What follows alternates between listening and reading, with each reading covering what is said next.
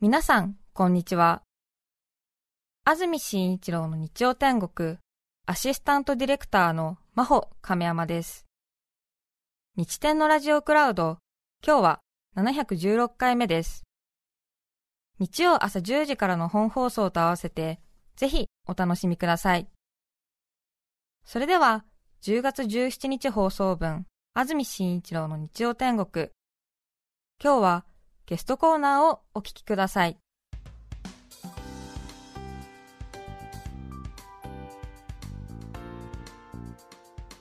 それでは今日のゲストですクジラやイルカなど海の哺乳類の研究がご専門国立科学博物館田島優子さんですおはようございまおすはようございます。よろしくお願いしますお願いします。木綿に子供の子で優子さん田島優子さん1971年埼玉県のご出身です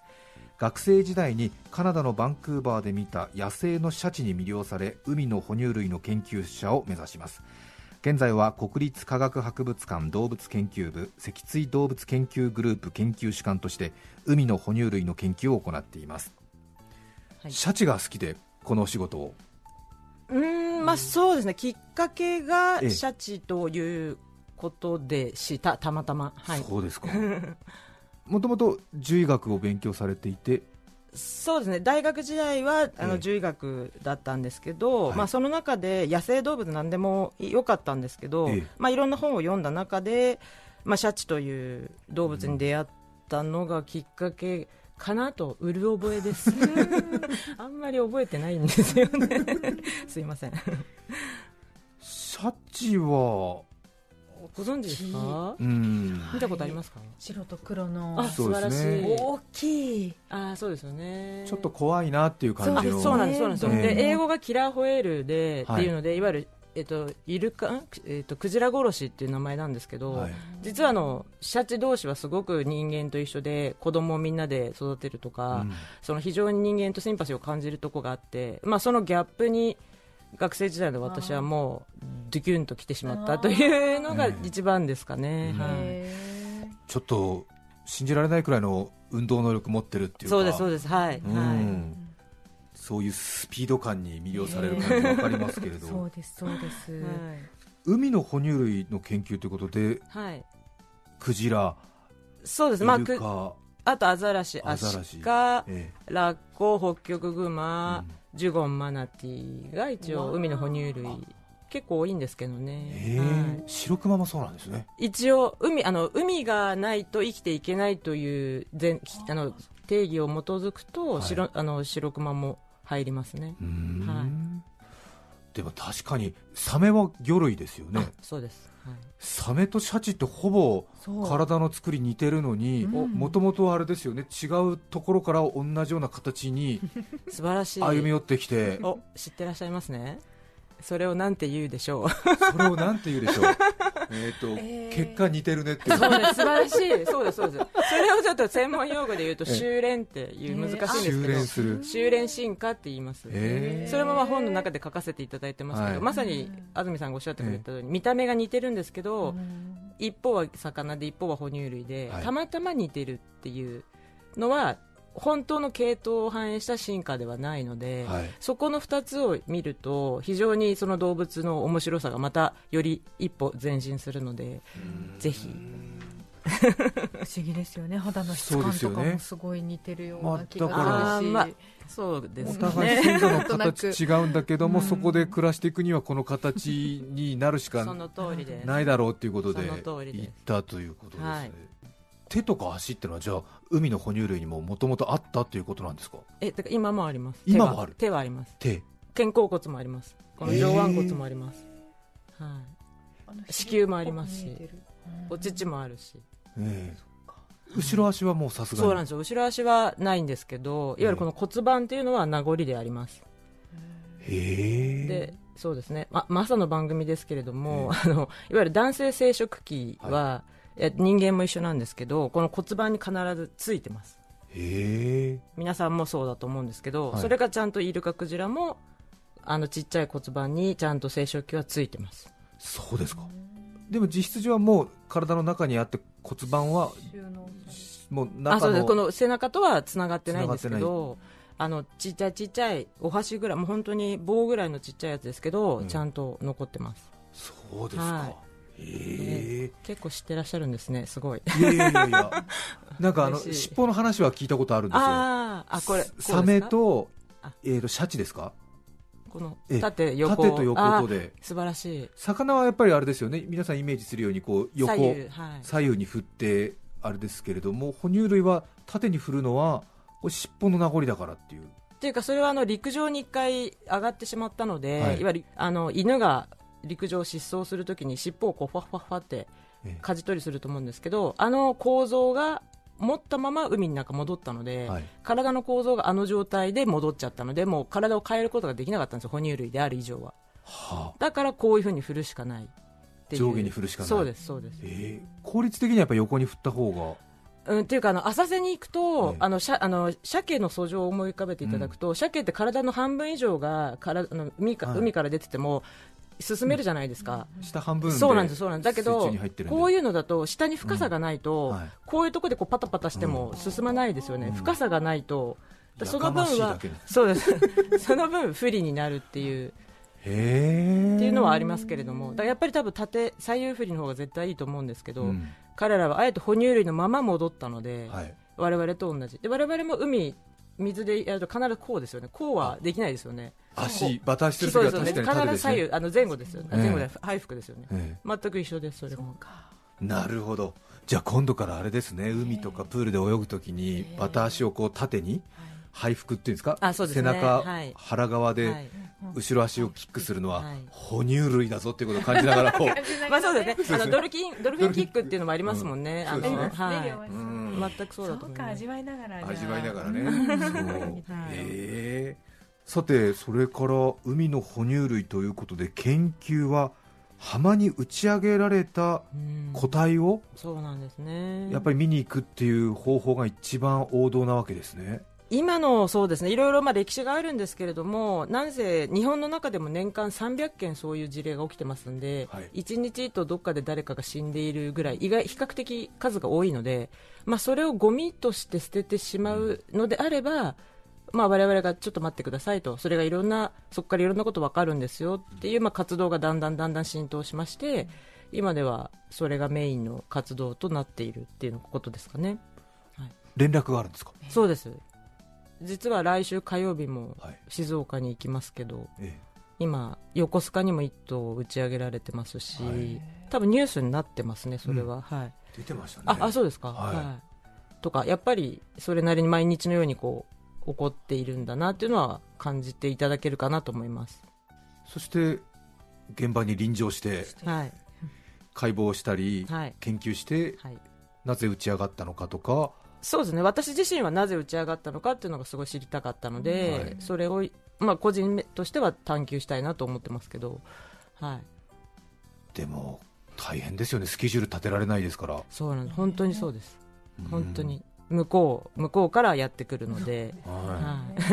話だしい、そうですねえあとは周りにね理解してもらわないい、とあ本当それはありますね、ええだそうやってこうなのでこういういろんなところで、はいあの情報発信させていただくのはすごく嬉しいなと思います、はいですよねはい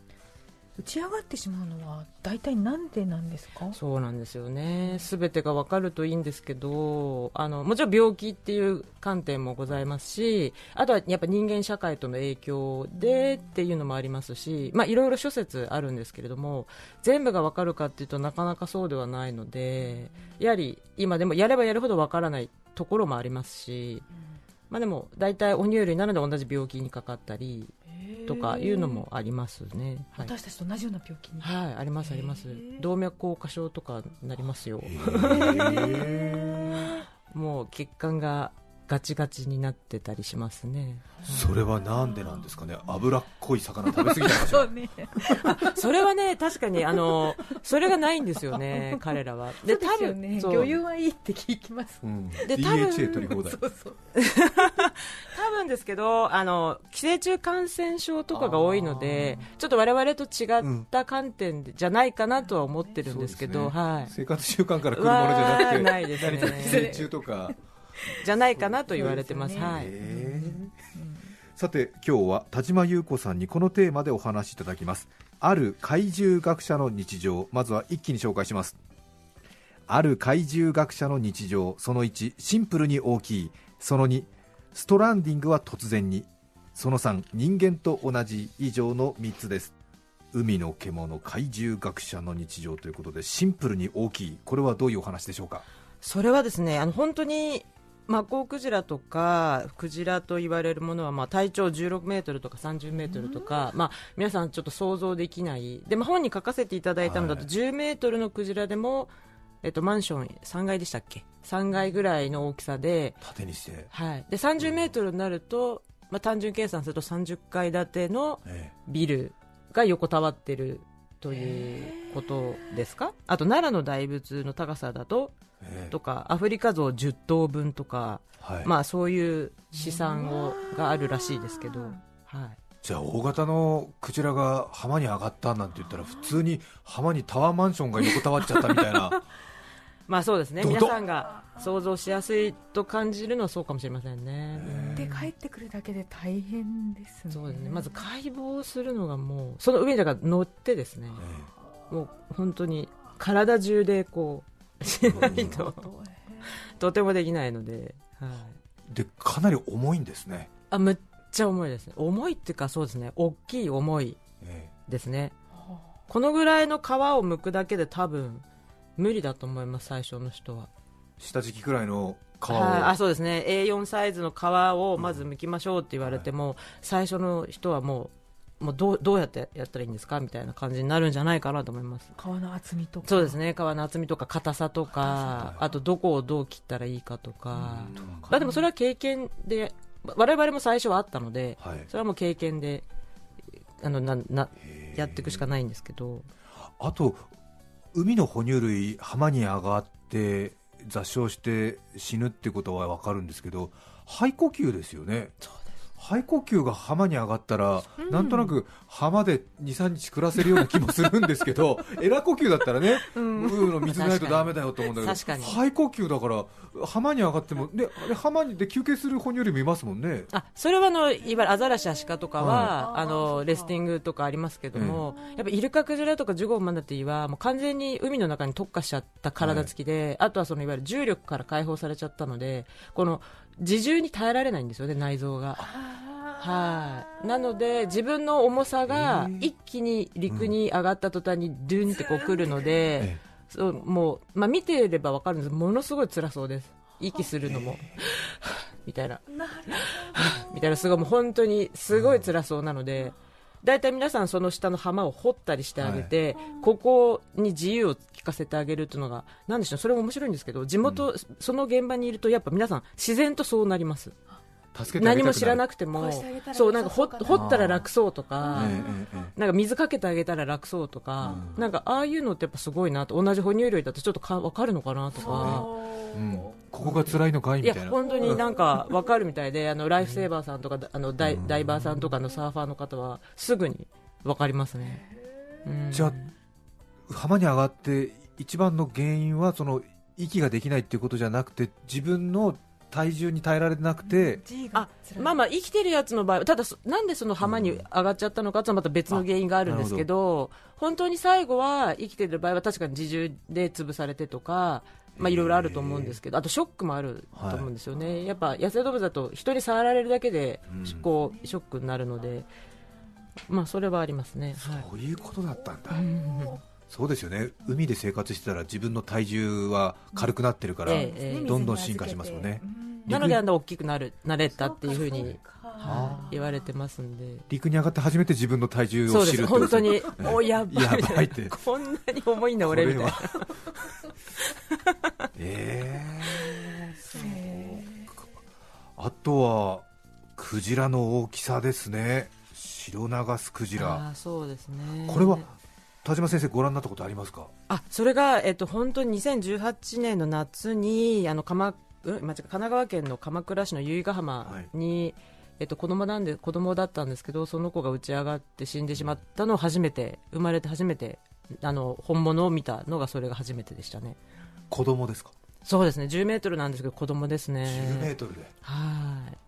じゃあ子大供です人になるともうそれ の、 30メートルになるので、えじゃあ想像したくないぐらい大きいと思います。ーへーシロナガスクジラは見てみたいです ねちょっと今もう絶滅のそうなんですよね危機に瀕やしはていてり、というえーちょっと人間が取りすぎちゃったところもあるんですけど今は絶滅危惧種になっちゃってますねそ。うですねうん、田島優子さんにお話を聞いています怪獣学者の日常2つ目はストランディングは突然にラブストーリーは突然にみたいな、 まさにそこから取らせていただきました、本当に。ストランディングっていうのは、もう本当に突然で、だから今まさにここでお話しさせていただいてても、私の携帯に連絡が入ってくるかもしれませんし、まあ、とにかく相手任せなので、いつどこで誰がどんな風にっていうのは、全くこちらは予想できませんので、はい、はい、本当に突然来ます。ストランディングっていうのは浜に上がるあっていうそうです、はい、じ自分でその場、その状況を脱することができないっていう英語ですね、ストランドってえいーう。はいで田島先生はどこぐらいまで段取り踏むんですか人集めからやるんであすかそうですそうですね、まず私たちがやるってけ、ええ決定されたら、もうほぼほぼ私たち、まあ、私と私のスタッフがはい段取りします、全部です、人集めから、い重機の手配から、え現地の交渉から、あとうちの管内の交渉から、はい、い、ろいろすべてです。新幹線の切符とか飛行機のあ切符もか最近は公共交通機関は使わないです。ああ、車で。車で行ってええええこの前も岡山まで車で行ってきましえた。10時間かかりましたけーど。誰が運転するんですかあそれはみんなで交代でみんなで交代でええええええ持ってくものが多いんですかそうですねやっぱ道具あと刃物も多いですしーあと持って帰ってくるサンプルが、まあ、本にも書きましたあまりにも臭すぎるのではい、あの あの本当にえ飛行機とか多分乗せまず絶対乗せれませんし、まあ、大体そういうのは冷凍してはい宅急便で、あの送られてくるんですけど、ええまあ、ここで言うのはあれですけど宅急便の人たちには本当にいつもお世話になってるという かもう本当ごめんなさいっていう本当にこの場を借りてありがとうございますと思うぐらいいろんなものを送らせていただいております、はいやっぱり想像するにあれですよね巨大な哺乳類浜に上がって当然腐敗が進んでてそうなんですそうなんですまもあう研究のためとはいえやっぱり、ええ匂いとの戦いになって匂いとの本当に匂いとの戦いですやっぱ皆さんが知らないものなので、やっぱ気持ち悪いおってなるんですよね、なので、まあ、なるべくもちろん冷凍したりパッキングちゃんとしたりはするんですけど、えやはり皆さん匂いは敏感な方が、特に女性はすごく敏感なのでじゃあ公共交通機関使うと異臭騒ぎになったりするんであもう本当に本当にだあの多分飛行機飛ばないと思いますわ我々が乗ったらああ本当にもうあの原画密密室の空間になりますからあーそれはあのあ物がなくても我々じあのそこ書いてあるゾンビに噛まれたら我々がゾンビになると一緒で、ええその場にいると我々自身がもう匂いの発信源になるので田島先生がちもょうっと本乗らないで当くにださいって臭言わいでれちすゃうってい本う当に臭いのえそれは手先とかが臭くなるのは分かりますいやいけやもどう一番は髪の毛ですね髪の毛へもう尋常じゃないですねえでもそこも面白いんですけどやっぱシャワー浴びて何回かシャワー浴びて洗えば、はい匂いって取れるのでやっぱはい生き物ってすごいなと思います、我々私たちももうなん かちょっと凄さのポイントが分かんなかったんですけ どどっちですかいや私たちも生きてるんだと思います、あ剥がれ落ちるんだそう剥がれ落ちなてるほどえずっとしでっていうのはなんでかというとこういうシャカシャカのなんだろうはナイロンとかって絶対取れないんですよ、ああそういうことですか匂い逆あーに衣類の方が取れないんですよ洗洗っっててもも洗ってもでも人間って、まあ、わかんない自分がなりすぎちゃってるのかもしれないけどうんうん 一応シャワー浴びてうんうんすると一応みんな平気になるのではいなるほどねなんか私たちもやっぱほら脱皮したりなんぞこええうリサイクルじゃないけど再生してんだなっていうのが自分自身かならるほどです違ねうか違いますかねあいや洗人濯は工落物ちないにっつてくともう絶対取れないんだけど、と感じてるんですよね、人間の皮膚だとそう洗えば髪の毛もそうだし、うん納得する本当ですかへーはい本当かなそんなに過酷なんですね、ねまあ匂いはね慣れもありますけどねはいでもだからあれですよね仲間と例えば東京から岡山まで車に乗ってで荷台に刃物いっぱい積ん そでうなんです本当そうなんです職質受けたらまずいんですよまあなかなか説明できないいでやすよ本当ね一回職質受けた子がいて、はい本当にあの大体そう、もういいんですか、こんな、ええあの、おまわりさんって二人いて、はい年寄りと若者がいるんですよね。で、年寄りの人が優しく言うんですって。そその子を本当に刃物持ってて、で、その若い、あの、年寄りの方が優しく言ってたら、やっぱこう職質で荷物をやってたら、若い人が、あの、なんか、旦那、見つかりましたぜ、みたいな感じで、本当に刃物をこう、しめしめみたいな感じで言われて、本当にまずかったって。でもその子は東大の陰性だったので、はいちゃんとこう学生証とか見せて、はいまあな、ほでも本当のこと言ったんですって、はいマッコウクジラをこれから解剖に行くんでって、えでもおまわりさんとしては意味が分かんないじゃないですか、マッコウクジラをあなたが解剖しに行くってどういうことですかみたいな、ええまあでも、良かったんですけど、本当に受けるとまずいです、またねこの帰りもねちょっとね、帰り、本当、ドーナツ化現象起きます、その電車だけ人いなくなりなまるす、ほどね異臭異臭を感じてあそれは皆さん経験してます、関係者は。高校生とかがスーッと隣の列車行っちゃったとか、それはいつものことらしいです。それはじゃあ高い志持ってないとなかなか、まあまあそうですね、うんなのであんまり公共交通機は使わないでとは言ってるんですけど、まあ、今、レンタカーでみんなで来てとかは言ってますけどね、はい、そうですね。いやーやっぱりあれですね聞いてみるとさまざまなご苦労ありますけれどもさて田島優子さんに今日はお話を聞いていますおしまい3つ目ですが人間と同じこれは先ほどもありましたがやっぱり哺乳類ということでそうですねやはり彼らが一番私たちと近いしシンパシーを感じていただきたいのは我々と同じ哺乳類だよっていうのを改めて、なんか知っていただけると嬉しいかなと思っております。はい、もともと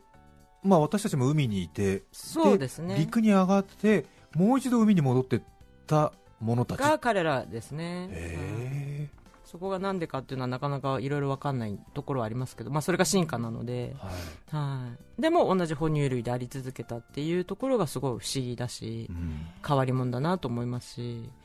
母乳を海中で飲むっていうのがなんかイメージできないですよねぜひあの水族館でたまに親子を公開してたりするのでそれ見ていただけると本当に器用に飲みますへー赤ちゃんはちっちゃいのに移動しながらそうなんですよお互い泳ぎながら子供あのね人間の場合はこう抱っこされながらぬくぬくなんですけうどん彼らはもう本当お互い泳ぎながらなんで大変だと思いますえーすごいです ね息合わせてやらないと、うんあのーあれだよね、うんあの戦闘機の空中給油みたいな感じで多 分確かにこうニューンってなんか確かにホース伸ばしてチューっていうその通り水の中でおっぱい飲むんですよねそうなんですよ水入んないんですかでそれも私も思うんですけど、うん多分入ったらおやばいのでしょっぱいそうですねでしょっぱいのもダメなんですよね結局我々と同じなんであそうです塩よはねい我々も塩水飲んだらダメじゃないですかそうですねだから彼らも塩水は絶対飲みたくないはずなんですよえだから母乳以外は普通は飲み飲まないはずです、えはい上手にじゃあ吸って、うへん吸い付いてと思ってるんですけどねえそうですよね哺乳類と一緒だから、うんそうなんです塩分取りすぎたら腎臓ダメになっちゃうからで海鳥とかはその塩分をなくす線があったり、はいあのウミガメもこの類線で塩類を調整したり魚もエラで塩類調整してるんですけど、彼らはねちゃんとどこで調整してるか分かってないんですよ一応腎臓は一部あるんですけど、それで特殊な器官ないんですよそれもよく分かんなくて結構私も調べたんですけど、は分かんないんですよ、うんしょっぱいはずなのにいや絶対そうですうん絶対まずいと思い水ます分だって取らなきゃいけないし、はいはいへえあとは具体的にストランディング浜に上がったクジラ他哺乳類をはい解剖して、はいで骨の骨格を取るところまでが作業になるわけですね、まあそうです骨プラス内臓とか、はいい、まあいろいろですね胃内容物とか生殖腺とか、はい、あの肝臓とか腎臓とか一部とかいろいろですありとあらゆるものを取りますあのその後お肉取るときはお肉骨から肉を剥あがあすときは包丁で包丁で剥がす剥がす皆さんがスまプーンみたいなものでこそあげあ取ったーうりんとそこまでない本当にそうですね小さいものは、ええあの煮てあの豚骨ラーメンの逆版ですね、はい豚骨ラーメンって骨髄食べはいるじゃないですか、あれを私はその豚骨ラーメンの残した骨を回収するということと一緒ですかねはいかあじゃあ煮て煮じてゃあ骨だけもらうこともある、あそうですねあとは海岸に埋めるっていうのもありますけど海岸に埋めるはい、いわゆる動物性タンパク質をとにかく分解して骨だけにするっていうじゃあ何年もかかって、へあでも二夏でできますけど、はああそうまあ、状態によっては一夏でもいけますけど、ええあと煮る場合は2週間でできたりわあ長いあ長いですかやっぱそっかあー皆さん長いって言いますねうちらにうちらからすると2週間は短い方なんですけどあそうですそういう専用の鍋があるんですかそうなんですよですそっこにごい高いんですよまあそうでしょう ねじゃあそこに綺麗に骨だけ取り出すためにはそこに入れてで本当にスープ取るみたいにしてそうですそうですスープは捨てて捨てて骨を出すとすっごい綺麗な骨になりますえーそれはやっぱり嬉しいですよね綺麗な骨出てきた時は、てかやっぱ皆さんも匂いとかねええ見た目とかが綺麗な方がいいのでうん綺麗にしますでもともと研究用なので、まあ、皆さんに見せるのはその一部なんですけど、はい展示用はあとなんか虫あのあ素晴らしい知ってますね知ってます鰹節虫鰹節虫とは知りませんで したけど、虫虫もすっごいいいいいことしてくれる本当はウジもいいんですけど、えウジは親がハエになっちゃうとほらプンプンプンプン飛んじゃうのえではい、ちょっと面倒くさいからあのほらだってグラディエーターっていうやつでここ腐った肉、ウジに食べさせて綺麗にしたりしたじゃないですかまさにあれ一緒でええ腐った肉好きなんでウジははい綺麗にしてくれるんですけどちょっとハエが大変なので今は鰹節虫でやってますそれをじゃあ虫をじゃあ採取してきたものにそうなんですビーフジャーキー外に干しとけばって勝手にたかってくるのでそれをこう入れてへー本当に綺麗な骨になりますよそうですかあのちっちゃいやつとか鳥とかネズミとか本当にいい仕事してくれます彼らはやっぱり人間がブラシとかでやるよりはそうですはそるうですかにもうはるかにかっこいい骨の中のこの細かい状態のままなんぞ肋骨のままとか生きた状態のままで骨になるのでことなくええもしみ見る機会があったらどっかでぜひ見てみてくださいいやうーあだからちょっとね大きな作業もあったり一方でそういう 緻密な作業もあったりちっちゃな虫の力も借りたりしていですね研究進めていると本当にいうことですね一曲お聴きいただきます茨城県とある花屋の娘さんからのリクエスト川村香織さんで「ズー」お聴きください著作権使用許諾申請をしていないため、リクエスト曲は配信できません。引き続き、ゲストコーナーをお聞きください。改めまして今日の日曜天国はゲストにクジラやイルカなど海の哺乳類の研究がご専門国立科学博物館の田島優子さんをお迎えしています田島さんの著書のご案内です怪獣学者クジラを解剖する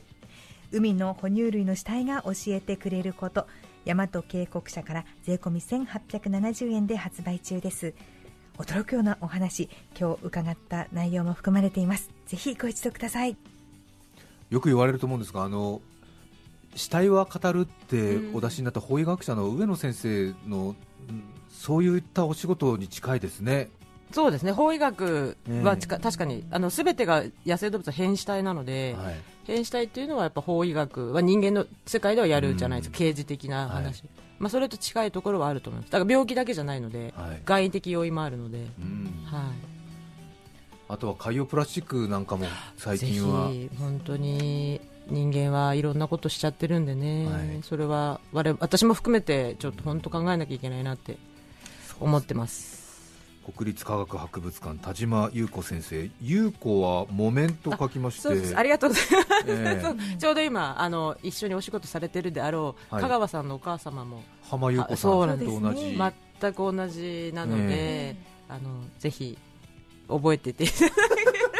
優子という名前を覚えてていただけるとそうですそうですえねえ必ず浜優子さんの優子ですねって言われますよ必ねずでただ年代的に分かる人と、ええ浜優子さん自身ほらちょっとご存じない若い方もいるのでそうですねこう今今日の年代の方じゃ分かるかうん な、そうですねいいなと思っそてうはいありがとうございまあすとは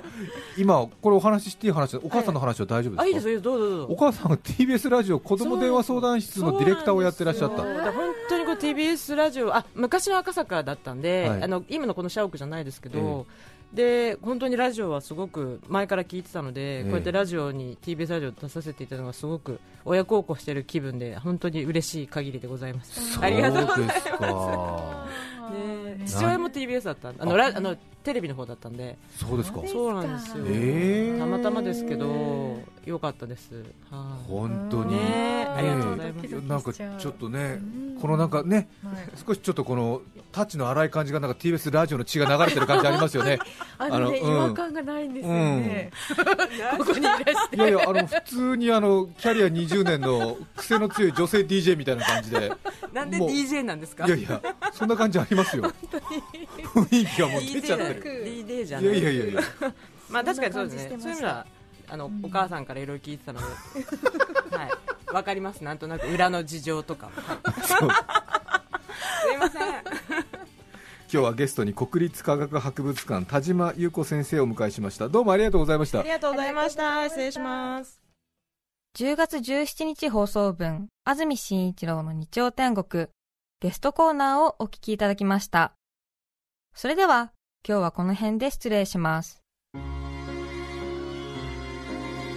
安住紳一郎の日曜天国人生は山あり谷ありモハメドありお聞きの放送は TBS ラジオです FM905 AM954 さて来週10月24日の安住紳一郎の日曜天国メッセージテーマは「今やってみたいこと」ゲストはレースバト専門誌 IQ の友編集長明神えりさんですそれでは来週も日曜朝10時 TBS ラジオでお会いしましょうさようなら安住紳一郎の TBS ラジオクラウドこれはあくまで試供品皆まで語れぬラジオクラウドぜひ本放送を聞きなされ954905